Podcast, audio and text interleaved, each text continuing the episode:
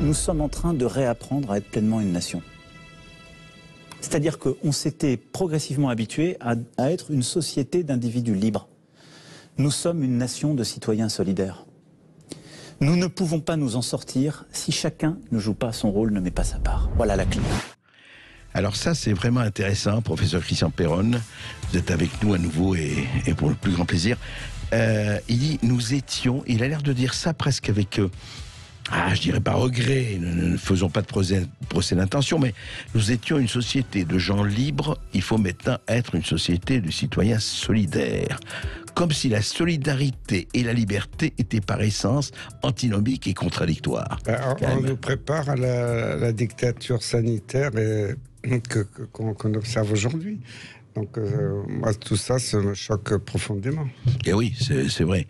Clémence, Oui, bah, écoutez, euh, on a de nombreux auditeurs qui ont composé le 0826 300 300. Ils ont bien raison d'ailleurs. On va donner la parole à Jérôme qui nous appelle euh, des Sables d'Olonne. Bonjour Jérôme. Oui, bonjour. Enfin, je suis très content d'intervenir sur l'antenne parce que il y a deux personnes que je suis en particulier qui ont le courage de dénoncer cette espèce d'hypocrisie qu'on nous euh, qu'on nous sert un peu comme si c'était une solution unique. Euh, c'est donc euh, vous, euh, je suis content de, de pouvoir parler avec vous et puis votre collègue également, le professeur Toussaint. Et euh, moi, non, là c'est le professeur Perron qui est là, hein, je Oui, vous dis. mais voilà. Ah oui, vous parlez du professeur Toussaint et de Voilà. Perron, absolument. Oui, je disais les, les deux Les médecins deux médecins, oui. qui en France ont vraiment le courage d'intervenir sur les ondes radio pour dénoncer euh, ce qui nous arrive depuis six mois. Très bien. Euh, parce que pour ma part, euh, je suis un petit peu dans, dans le médical parce que je suis psychothérapeute et euh, sincèrement, euh, on est sur des statistiques qui sont de l'ordre de deux fois moins de morts qu'une grippe traditionnelle et on n'a jamais employé de telles mesures qui mettent à la fois l'économie par terre, euh, qui, qui désocialisent les gens, qui les individualisent, qui les écartent de, de, de tous les groupes de rencontres qui font la convivialité de la France et ça je trouve ça très gravissime. Quoi. Professeur Perron. Ben, euh, moi, je suis un Gaulois réfractaire. Les Gaulois, ils, étaient connus dans le monde entier pour leur convivialité, leur joie de vivre. Et, là, je dois dire que je suis triste d'être un Gaulois. Je ne reconnais plus la France. Et il n'y a pas que moi. hein. Je peux vous dire, moi, j'ai des, élèves que j'ai connus internes, euh, assistants dans mon service, qui étaient des médecins étrangers de différentes régions du monde qui euh, sont médecins maintenant dans leur euh, hôpital, dans leur pays, ou voire professeurs de médecine, ils m'écrivent tous les jours. Mais ils le constatent de l'extérieur. Que devient la France? Ils admiraient la France, ils aimaient notre pays. Moi, je, je l'aime profondément, mon pays.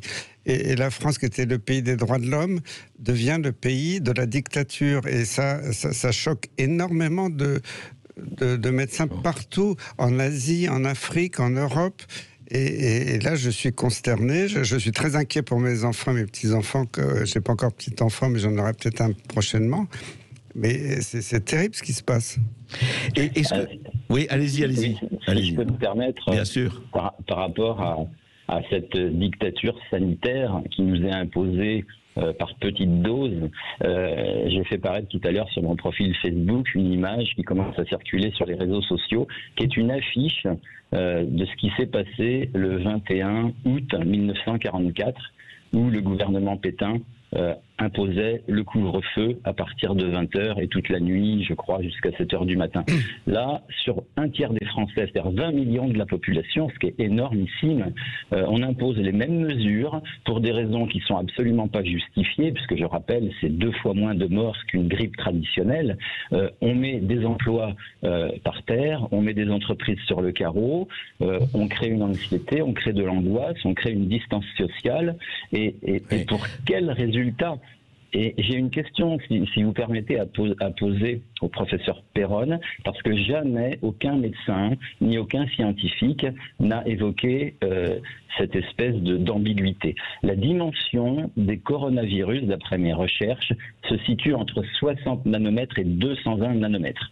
Donc évidemment, on n'a pas l'habitude de, de manipuler ce genre de chiffres. Ouais. Ça représente 60 millièmes de millimètre Mhm. jusqu'à 220 millièmes de millimètre. Pour, pour, pour être plus simple, on va prendre la moyenne 150 millièmes de millimètre. La dimension du coronavirus. Mhm. L'espace des fibres d'un simple tissu qui peut être, euh, quand on porte un masque en tissu, c'est c'est le tissu d'un t-shirt ou je dis vulgairement, c'est comme si on se mettait un slip sur la tête, c'est exactement Mhm. la même chose. L'espace entre les fibres, c'est un quinzième de millimètre. Ça veut dire que le virus, il a tout un espace pour circuler. Par contre, on perd environ 25% d'oxygène. Et euh, l'air, c'est la vie. hein. Le, le bébé, quand il arrive au monde, il Mhm. prend un grand, un- un- une grande Un respiration. et, et le dernier souffle avant la mort, euh, bah, c'est voilà. Euh, Tout pendant qu'on vit, on a besoin d'oxygène, on a besoin. Et voilà, ma question. Puis en plus, on respire nos Non, non, propres toxines, bien évidemment. Mhm. Donc ma question, c'est celle-ci. Pourquoi personne n'a jamais évoqué publiquement cette espèce de logique? Ça paraît tellement simple. Alors, professeur Perron, Alors, d'abord, euh, je je dois dire les que masques, Mac- donc, Macron ouais. est très sympa pour nous parce que euh, par rapport à Pétain, il met le couvre-feu à 21h et Pétain était, sympa- était plus dur, il le mettait à 20h. Donc c'est une grande, c'est une grande avancée. oh, comparaison des paraisons, là. Là, vous allez Non, fort. hein. Non, non, mais, non, mais c'est c'est la réalité, quoi. Alors, après, pour les masques, il faut savoir que les masques, c'est pas un filtre à 100%. Je crois à l'efficacité des masques. On l'a démontré dans la tuberculose, dans d'autres infections respiratoires. Quand un, quand un malade est dans sa chambre et a des signes, il tousse, il a des signes respiratoires et, qui, et quand il tousse, il projette des particules virales à, à des mètres à- aux alentours. C'est bien qu'il porte un masque pour éviter de contaminer la pièce ou l'entourage quand on vient de voir. Après, les, les personnes qui sont en contact proche de cette personne malade, le masque est utile. Alors, je suis tout à fait d'accord avec vous. Euh, un masque ne filtre pas euh, à 100% des virus qui sont microscopiques et qui peuvent passer à travers les mailles du filet. Mais c'est pas ça l'intérêt d'un masque. L'intérêt d'un masque, c'est pas de supprimer toute contamination, c'est de réduire la quantité de virus que vous allez inhaler. C'est tout à fait utile quand vous êtes un personnel soignant, que vous êtes au contact de quelqu'un qui vous crache dessus, de vous protéger. Ça, marche quand même, c'est pas à 100%, mais ça a une efficacité. Faut pas dire que les masques sont inutiles, ils sont très utiles quand ils sont utilisés de façon euh, ciblée pour protéger l'entourage d'un malade, pour protéger les soignants. Mais mettre le masque dans la rue, ça n'a strictement aucun intérêt. Il y a- aucune, il y a aucune publication scientifique qui dit que ça a un quelconque intérêt. Le Ça, masque dans la rue en plein air, vous voulez dire en plein air, bien sûr. Ça n'a aucun intérêt. Alors qu'on mette un masque dans le métro quand on est en pleine épidémie, je veux bien. Bon, euh, je suis pas Mhm. sûr que ce soit si efficace que ça, mais pourquoi pas Mais les gens se contaminent autant en touchant la barre du métro parce qu'ils se désinfectent pas les mains.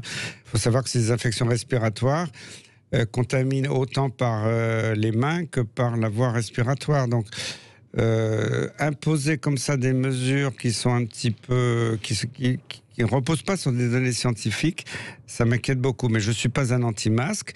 Moi, quand je suis à l'hôpital que je soigne un malade, je mets un masque parce que je sais que ça me protège aussi. Le, le- le problème terrible, je suis d'accord avec vous, mais c'est vrai qu'aujourd'hui, par exemple, je vois, moi, effectivement, dans la rue, j'ai pas du tout envie de faire un masque, mais je vois aujourd'hui, c'est intéressant. Là, on va parler un peu psychologie, le regard des gens. Ils vous jettent un regard noir, ils disent Ah oui, pas oui. grand-chose. Quand ils vous voient sans masque, ou enfin, le masque sur le menton, pardon, ils vous jettent un regard noir. hein. C'est, euh, Euh, Vous avez toussé, vous allez me contaminer. hein.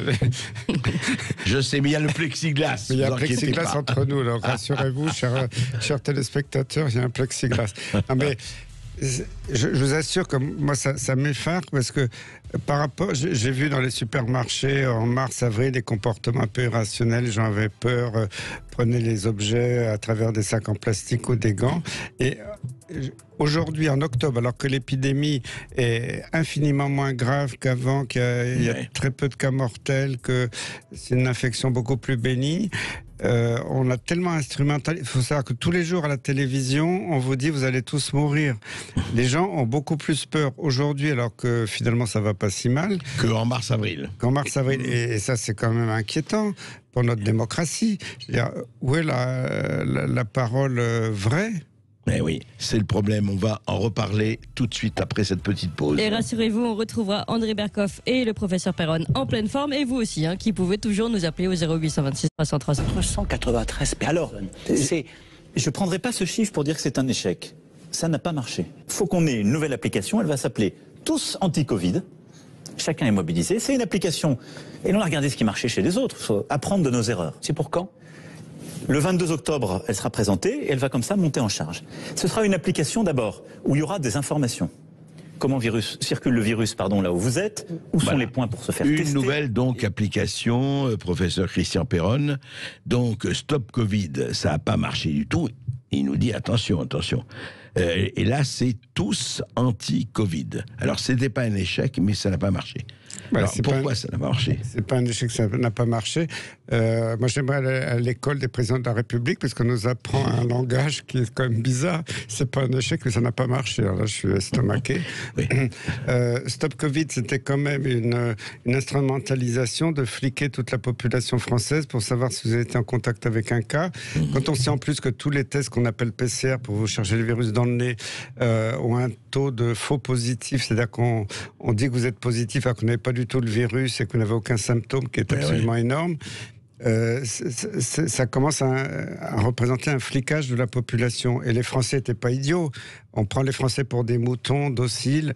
Euh, les Français, comme ils réfléchissent dans leur petite tête, les, les Gaulois réfractaires, ils ont dit mais c'est quoi ce truc? On va nous fliquer. Et on va et ça, ça recommence. Maintenant, dans les restaurants, on nous met un cahier. Oui. Euh, il y avait Le nom, fi- numéro de téléphone. il y avait les fiches d'hôtel dans, la, dans les, Oui. euh, autrefois, avec la police, euh, heureusement, ça avait été, euh, ça avait été aboli. Mais on revient à ça. C'est le, le flicage, le traçage autoritaire de gens qui sont pas du tout malades mais qui ont un test positif et puis tous les gens autour euh, vont être obligés de rendre des comptes. De- euh, bientôt la police va aller les chercher chez eux pour euh, leur dire euh, vous êtes un paria, il faut vous tester, il faut vous isoler, on va vous envoyer en quarantaine. Je sais pas, je, je- je pense que la société française est en train de euh, c'est pas la société, c'est les autorités sont en train de délirer. Et, et moi, je me reconnais plus dans cette France que j'aime, la, la- la France des droits de l'homme. Euh, Mais est-ce que, ça ne peut pas aider dans certains cas, euh, Christian Perron Est-ce que ça peut pas aider, par exemple, si quelqu'un a été contaminé, ben on peut justement, et comme vous disiez vous-même, que les contaminés Alors, doivent être euh, isolés. la meilleure méthode, ce serait pas ce stop Covid 2 bis ou je sais pas quoi. Ouais. Ce serait d'arrêter de faire des tests à toute la population. Parce que Véran, il est très fier de faire des millions de tests qui servent à rien, qui créent des millions de faux cas qui sont pas du tout malades. Ouais. Ça, c'est, faut arrêter ça. En plus, c'est fait sans prescription médicale. C'est, gratuit. On est en train de ruiner. C'est que la sécurité sociale a déboursé des milliards depuis cette bêtise monumentale. Faut- on est en train de vider la Sécu alors qu'on peut pas me donner un poste d'infirmière. On, on vide la Sécu de milliards d'euros euh, pour ça. Et on ne peut pas embaucher des infirmières alors qu'on aurait besoin. Ouais. Voilà. Alors, euh, ce qu'il faut, Mm. c'est que ces tests soient utilisés de façon ciblée sur les gens qui en ont besoin. Qui a besoin de tests aujourd'hui? Ce sont les personnes âgées dans les EHPAD. Ce sont les, ce sont les gens qui ont beaucoup de maladies sous-jacentes qui peuvent favoriser ce qu'on appelle les comorbidités, qui peuvent favoriser Mm. L'infection. maladies, oui. Moi, l'autre jour, j'ai reçu dans mon hôpital plusieurs médecins d'EHPAD, donc des maisons de retraite, qui sont venus me voir paniquer en disant maintenant, vous savez, des personnes âgées qui toussent, qui ont un peu de fièvre, ils en ont tous les jours. Bien Ils sûr. demandent des tests. Comme il y a tous les idiots qui font la queue sur 100 mètres devant tous les labos en France, euh, alors qu'ils n'ont pas besoin d'être là, euh, les labos sont submergés et dans les EHPAD, les médecins attendent plus de 10 jours pour avoir un résultat. Comment voulez-vous gérer une contamination dans un EHPAD quand vous attendez 10 jours? C'est un scandale sanitaire. Véran doit immédiatement interdire les tests en population générale, sauf sur prescription médicale quand c'est utile, parce que là, on est en train de nuire aux gens qui ont vraiment besoin des tests. Et, et comment voulez-vous que le, le- le- le médecin de l'EHPAD puisse isoler une personne âgée qui est positive pour pas contaminer les autres Lui donner immédiatement, Véran devrait obligatoirement aujourd'hui faire des stocks d'hydroxychloroquine et d'azithromycine dans toutes les EHPAD, puisque maintenant c'est archi prouvé que ça marche. Et on est en train de faire une méta-analyse avec des collègues très euh, forts sur le plan scientifique que ça marche. Maintenant, il y a eu des fausses informations qu'on diffusait. C'est un, scandale qu'on ne, ne traite pas les gens, qu'on donne même pas de l'hydroxychloroquine à titre prophylactique aux, personnes qui ont été dans l'entourage d'un cas. Ah bah, Si on faisait ça, l'épidémie serait terminée euh, rapidement. Professeur Christian Perron, là-dessus, on va en reparler. Effectivement, d'ici quelques mois, on verra ce que ça a été. Et comme vous dites, un scandale assez mondial, d'ailleurs, pas seulement là. Euh, un- euh, On retourne au standard. On donne la parole à Serge qui nous appelle de Figeac. Bonjour Serge. Oui, Serge, bonjour. Bonjour André Berkoff, bonjour professeur Perron. Je suis extrêmement ému de vous avoir et je peux vous dire, professeur Perron et peut-être vous aussi André Berkoff, euh, je pense que vous avez des enfants, des petits-enfants. Je pense que votre famille, vos enfants et vos petits-enfants pourront être très fiers de vous, de vous deux. Et je le pense très sincèrement. Euh, J'aurais voulu savoir, s'il vous plaît, parce que je crois que vous en avez vraiment là où euh, beaucoup de gens n'en ont plus du tout, vous voyez ce que je veux dire. Oui. Euh, André, est-ce que ça va être un échange avec le professeur Perron ou est-ce qu'il faut que je dise tout d'un coup? Ah non, non, non, ça- non, il malheureusement, vous savez, on aimerait beaucoup, mais malheureusement, les temps sont limités et énormément d'auditeurs appellent. Donc, Ah. Euh, j'aimerais que, voilà, que vous, que vous posiez une question, ou en tout cas que vous interveniez, que le professeur Perron vous répondra bien sûr. Bien, euh, bon, je vais essayer de, de- de faire court, mais euh, récemment j'ai vu un médecin de ville Oui. et je lui ai demandé pour le masque si je pouvais avoir une dispense parce que je fais des, des dyspnées suite à une maladie de Lyme que, que j'ai depuis 15 ans. Et euh, il m'a dit qu'évidemment il n'était pas prévu du tout par le système qu'il puisse y avoir une dispense quelconque pour qui que ce soit. Je lui ai demandé si jamais j'attrapais le Covid, euh, comment est-ce qu'il me soignerait et est-ce que je pourrais avoir droit à- au traitement euh, à l'hydroxychloroquine. Euh, il m'a dit hors de question. Euh, je lui ai demandé pourquoi, mais il m'a dit j'ai pas envie que vous risquiez porter plainte contre moi ensuite pour les effets qui pourraient euh, se présenter. Je lui ai dit bon. C'est bah un alors, médecin généraliste qui vous a dit ça? Un médecin généraliste de ville. Je lui, je lui ai répondu euh, bon, bah, alors si je comprends bien, ça va être comme en février-mars, vous me renverrez chez moi, doliprane, et vous attendrez que je sois en détresse respiratoire pour m'hospitaliser pour que j'aille grossir les chiffres. Bon, j'ai pas eu de réponse. Bon, ça c'était une parenthèse. Depuis huit mois, la motivation annoncée par le gouvernement pour faire passer toutes ces mesures que nous subissons tous, si j'ai bien compris, dites-moi si je me trompe, c'est protéger la santé des Français. En principe, oui, c'est ça. Notre président, c'est sur ça qu'il a encore insisté hier au soir. Mhm. Euh, moi, je suis touché par la maladie de Lyme, donc je n'ai pas l'impression que nous soyons tous égaux aux yeux de l'État français quant aux mesures prises pour protéger notre santé, que ce soit Lyme, le Mediator, l'amiante ciment, euh, Tchernobyl, le sang contaminé, le lévothyrox, etc. Alors j'entends autour de moi, de plus en plus, des gens qui sont interpellés par l'absence quasi totale d'esprit d'analyse, de bon sens, des politiques, de certains scientifiques et, et des journalistes. Alors, est-ce que je pourrais avoir euh, réponse à, à ce genre de questions que j'entends à droite à gauche et que je me pose également moi-même? Si j'ai bien compris, hier, les critères pour le couvre-feu, entre autres, un couvre-feu et, et autres dispositions, c'est la saturation des lits, c'est euh, en hospitalisation, hein, en, Oui, non, non, pardon. oui.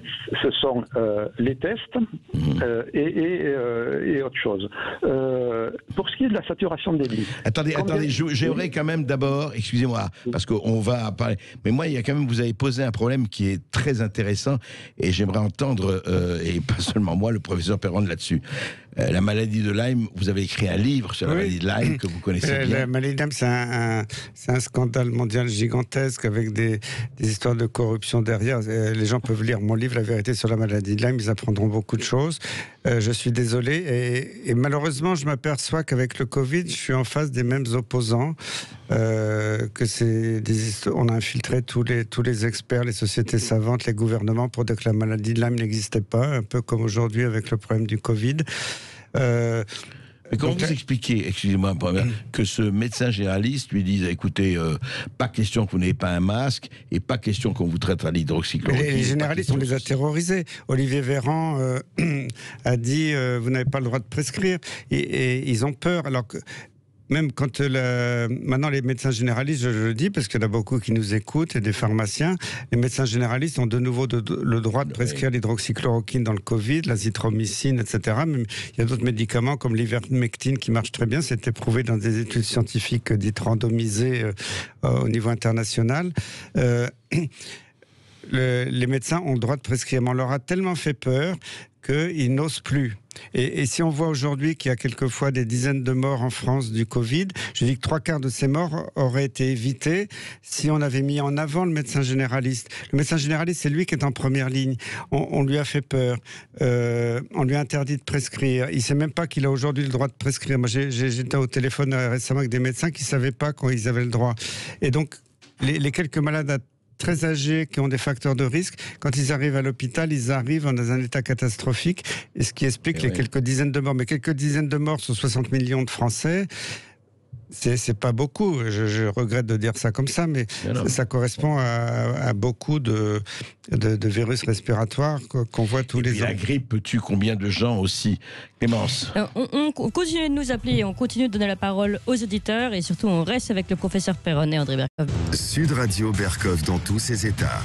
André Berkoff, toujours dans tous ses états avec son invité, le professeur Christian Perron. Je rappelle au passage pour ceux qui n'auraient pas encore son livre, Y a-t-il une erreur qu'ils n'ont pas commise aux éditions Albin Michel Et puis vous nous appelez, hein, 0826 300 300. Bruno, Bruno nous appelle de Charente. Bonjour Bruno. Oui, bonjour Bruno. Oui, bonjour Clémence, bonjour André, bonjour monsieur le professeur. Voilà, je vais essayer d'être rapide. Allez-y. J'ai pensé à quelque chose, vu qu'on n'a pas de vaccin et pour longtemps, eh bien pourquoi pas utiliser des petites doses d'eau à avaler chaque jour lors des repas. Certes, c'est un gaz, mais on peut peut-être combiner un système. On utilise bien l'ozone pour traiter l'eau du robinet, tuer les virus et les bactéries. Et on avale bien cette même eau. Alors là, je ne parle pas de l'ozonothérapie qui consiste à injecter de l'ozone dans le sang, médecine de référence à Cuba et en Allemagne, Suisse mhm. Et ailleurs. En France, c'est le blackout. Et en plus, bon. L'ozone, d'accord. Écoutez, c'est une question, professeur Perron. Je ne suis pas compétent pour juger l'efficacité de l'ozone. Je sais que certains médecins l'utilisent dans certaines indications. Et mhm. honnêtement, je ne peux pas juger parce que j'ai aucune expérience. Eh bien, écoutez, c'est lancé et si on a des gens qui vous répondent, on le dira. Merci. Merci beaucoup, Bruno. On va donner la parole à Francis qui nous appelle de Toulouse. Bonjour, Francis. Oui, bonjour, Francis. Bonjour, Monsieur Berkoff. Bonjour, professeur Perron. Merci pour vos émissions. Euh, j'aurais deux questions pour le professeur Perron. Oui, allez-y. La première euh, correspond à l'intervention de notre président hier soir. Il a annoncé 20 000 cas positifs euh, par jour avec un objectif de redescendre vers 5000 cas. Euh, fait part de ma part, euh, j'ai écouté beaucoup d'experts et des scientifiques qui recommandent 30 cycles PCR euh, pour les tests. L'Allemagne le fait, l'Italie le fait. L'Allemagne euh, est à peu près à 4 à 5 000 cas par jour. il suffirait que nous appliquions les recommandations des scientifiques et ne pas continuer à faire 40 cycles PCR par jour pour être directement à 5 000 cas. Donc c'est ma première question. Pourquoi on continue dans cette voie-là? D'accord. De, posez votre seconde question comme ça. Ah bon. Perron. Ma seconde question correspond en fait au décès. Euh, quand on va sur le site de l'INSEE.fr, tout le monde peut y aller, c'est très simple. Quand on regarde les décès du 1er janvier au 1er, à fin août, et qu'on compare 2018, 2019 et 2020, bon, quelques centaines de, de personnes près. On est à peu près entre 16 et 18 000 euh, décès de plus entre 2018 et 2020 et 2019 et 2020. Et on part aux 32 000 morts euh, qui sont annoncés du Covid. Sachant que M. Véran, euh, en commission d'enquête du Sénat, a avoué que des décès non Covid avaient été enregistrés, décès Comme Covid. oui. Et qu'on n'était pas, à plus de 20 000 morts. Donc, mon autre question, c'est pourquoi on continue à nous mentir, pourquoi on ne réajuste pas ce chiffre-là, de façon à ce que les Français puissent un peu plus adhérer aux, aux, décisions qui sont prises parce qu'on n'y comprend plus rien et on nous culpabilise alors qu'en fait c'est le gouvernement qui est responsable de cette situation.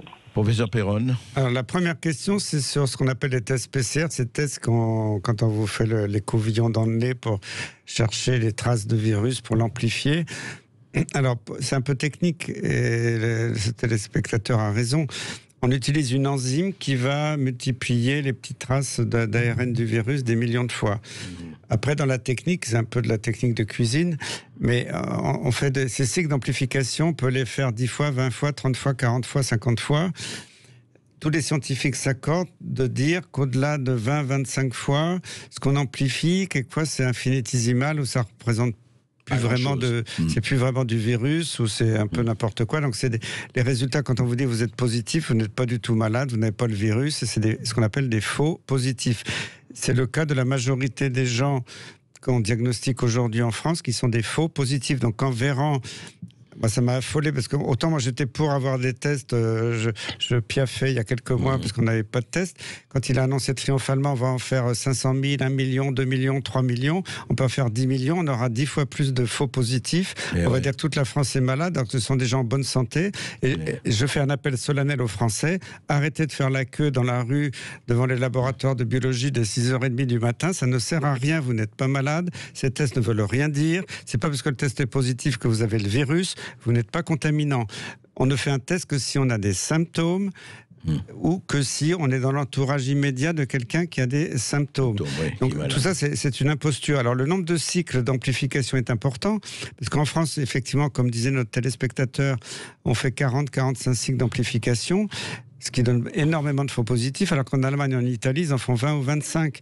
Donc, ça ajoute au nombre de ah faux ben, positifs. Ben, bien sûr. Et on les présente comme cas positifs et, et, les gens sont Mais Ce qui permet à Olivier Véran à la télévision de montrer des courbes qu'on a une deuxième vague gigantesque, que les tout le monde est malade partout en France? C'est totalement faux. Tous ces cas, ce ne sont pas des malades dans l'immense majorité des cas.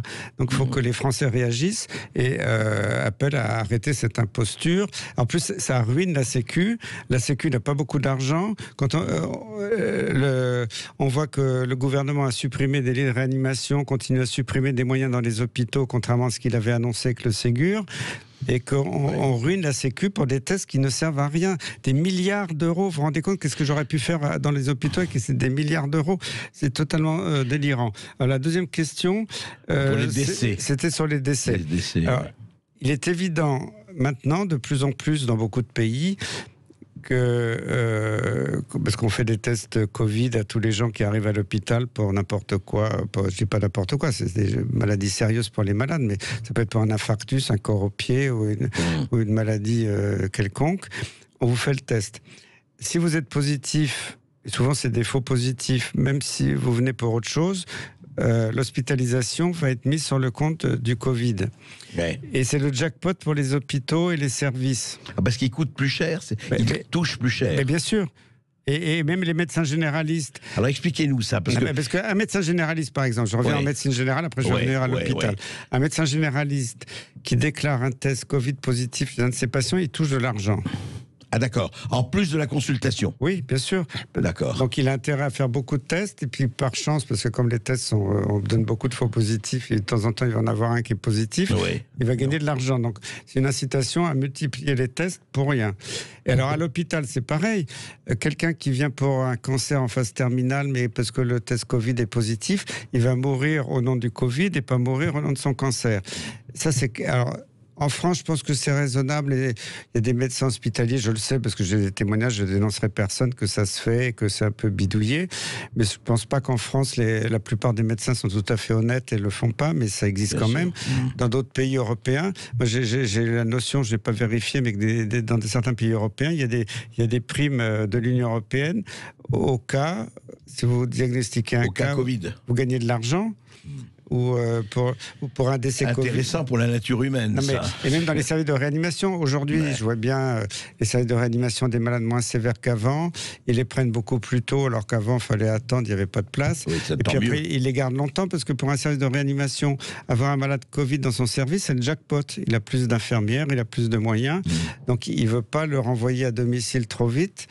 Hmm. Donc cette soi-disant saturation des services de réanimation, c'est vrai qu'elle a existé euh, de façon marginale dans certains endroits, mais c'est un petit peu une invention et il y a beaucoup de malades maintenant en réanimation.